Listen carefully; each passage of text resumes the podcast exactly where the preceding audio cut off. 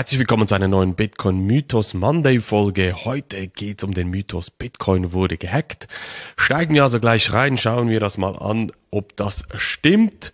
Und hier habe ich auch gleich das erste Beispiel, das ich immer wieder höre. Hat man in den Medien auch immer wieder gelesen und wurde ausgeschlachtet von Leuten, die es nicht ganz verstanden haben. Und zwar FBI hackt oder Bitcoin wurde vom FBI gehackt. Um was ging es da? Es gab einen Angriff, vielleicht hast du das mitbekommen, in den USA auf eine Pipeline, einen sogenannten, äh, eine Ransomware-Attacke. Also ein Virus hat sozusagen das System lahmgelegt und die Angreifer, die haben dann Bitcoin verlangt als Zahlungsmittel. Sprich über, also zahlt uns aus in Bitcoin und ihr habt wieder Zugriff auf die Pipeline. Und das FBI hat dann mit sehr viel Aufwand die ganzen Spuren zurückverfolgt, äh, die die Hacker hinterlassen haben und sind so auf den Computer äh, gekommen, auf denen die Bitcoin dann schlussendlich von diesen Hackern äh, gelegen sind und konnten diesen sicherstellen und so Zugriff auf die Bitcoin bekommen. Also es wurde nicht Bitcoin gehackt, das System wurde nicht gehackt, die Blockchain wurde nicht gehackt, sondern mit einem großen Effort konnte mit gewissen Cybersecurity-Maßnahmen zurückverfolgt werden wo die Hacker sind und da Zugriff auf die Bitcoins bekommen. Also Bitcoin wurde nicht vom FBI gehackt.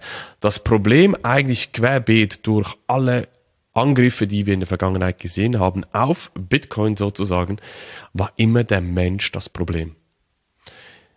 Kannst dir vorstellen, wie, wenn du jetzt unterwegs bist im, in einer Bar, in einem Restaurant, du legst dein Portemonnaie auf den Tisch, gehst auf die Toilette und dann klaut dir jemand dein Portemonnaie mit deinem Geld drin, dann sagt man ja auch nicht, der Euro oder Schweizer Franken wurde gehackt, sondern du warst das Problem, du die Person, der Mensch war das Problem. Oder wenn jemand Zugriff auf dein E-Banking-Account hat, Passwort, E-Mail-Adresse und so weiter und so fort, dann hat die oder der Angreifer schlussendlich auch Zugriff auf dein Vermögen und kann es wegtransferieren. Klar hast du da noch gewisse Sicherheitsmechanismen, zeitverzögerte äh, Transfers drin, die von den Banken eingebaut wurden. Aber grundsätzlich, wenn du äh, die Zugänge irgendwo hinterlässt oder jemand hat Zugriff darauf, dann ist das Geld auch beim E-Banking weg. Ich habe dir hier zwei Beispiele mitgebracht, die ich ganz kurz ansprechen möchte, die zeigen, was das Problem ist, neben dem Menschen schlussendlich. Und zwar, wenn du jetzt deine Bitcoin auf einer zentralen Exchange liegen lässt, wie zum Beispiel jetzt hier Coinbase, ähm, dann kann natürlich da ein Angriff stattfinden von Hackern. Man hat einen sogenannten Honeypot, eine zentrale Anlaufstelle quasi, auf die die Hacker zugreifen und angreifen werden. Und wir hatten ein Beispiel, dass zum, bei Coinbase über 6000 Konten gehackt wurden. Wir hatten da gewisse Schwachstellen in der Authentifizierung, wenn man sich einloggte und so weiter. Und die Hacker haben das ausgenutzt und über 6000 Konten wurden da gehackt und äh, Bitcoins wegtransferiert.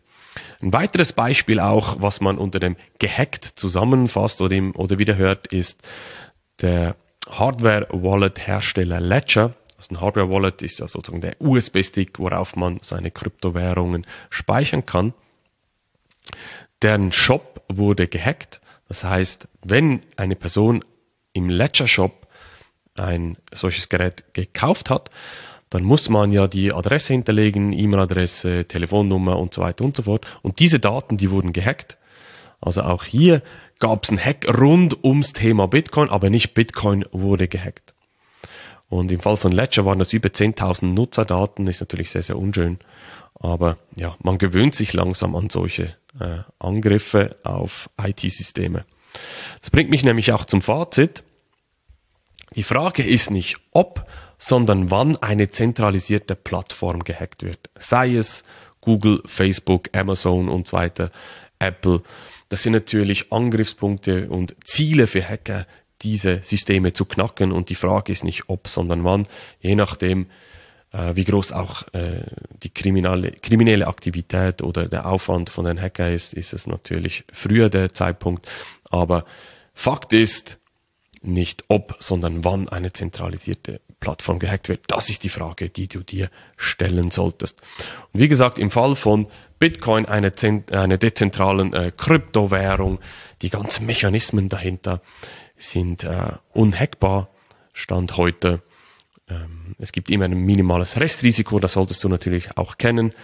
Aber Bitcoin ist da sehr, sehr stark unterwegs und wird auch sozusagen zwei, zwei, 24 Stunden, 24-7 wollte ich sagen, 365 Tage im Jahr angegriffen, weil jeder kann mit Bitcoin machen, was er will.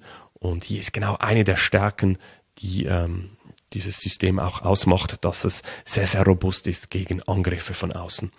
Wenn dich das genauer interessiert, kann sich auf mich zu, kannst du auf mich zukommen. Ähm, noch ein kleiner Tipp an dieser Stelle. Ich habe einen Telegram-Kanal, den du abonnieren kannst. Da äh, poste ich regelmäßig auch News über Bitcoin mit Einschätzungen von meiner Seite. Nicht einfach nur News herausposten, sondern auch Einschätzungen, die dich weiterbringen rund ums Thema. Teil doch auch diesen Beitrag hier und wir sehen uns in einer nächsten Folge wieder. Mach's gut, dein Marc. Tschüss.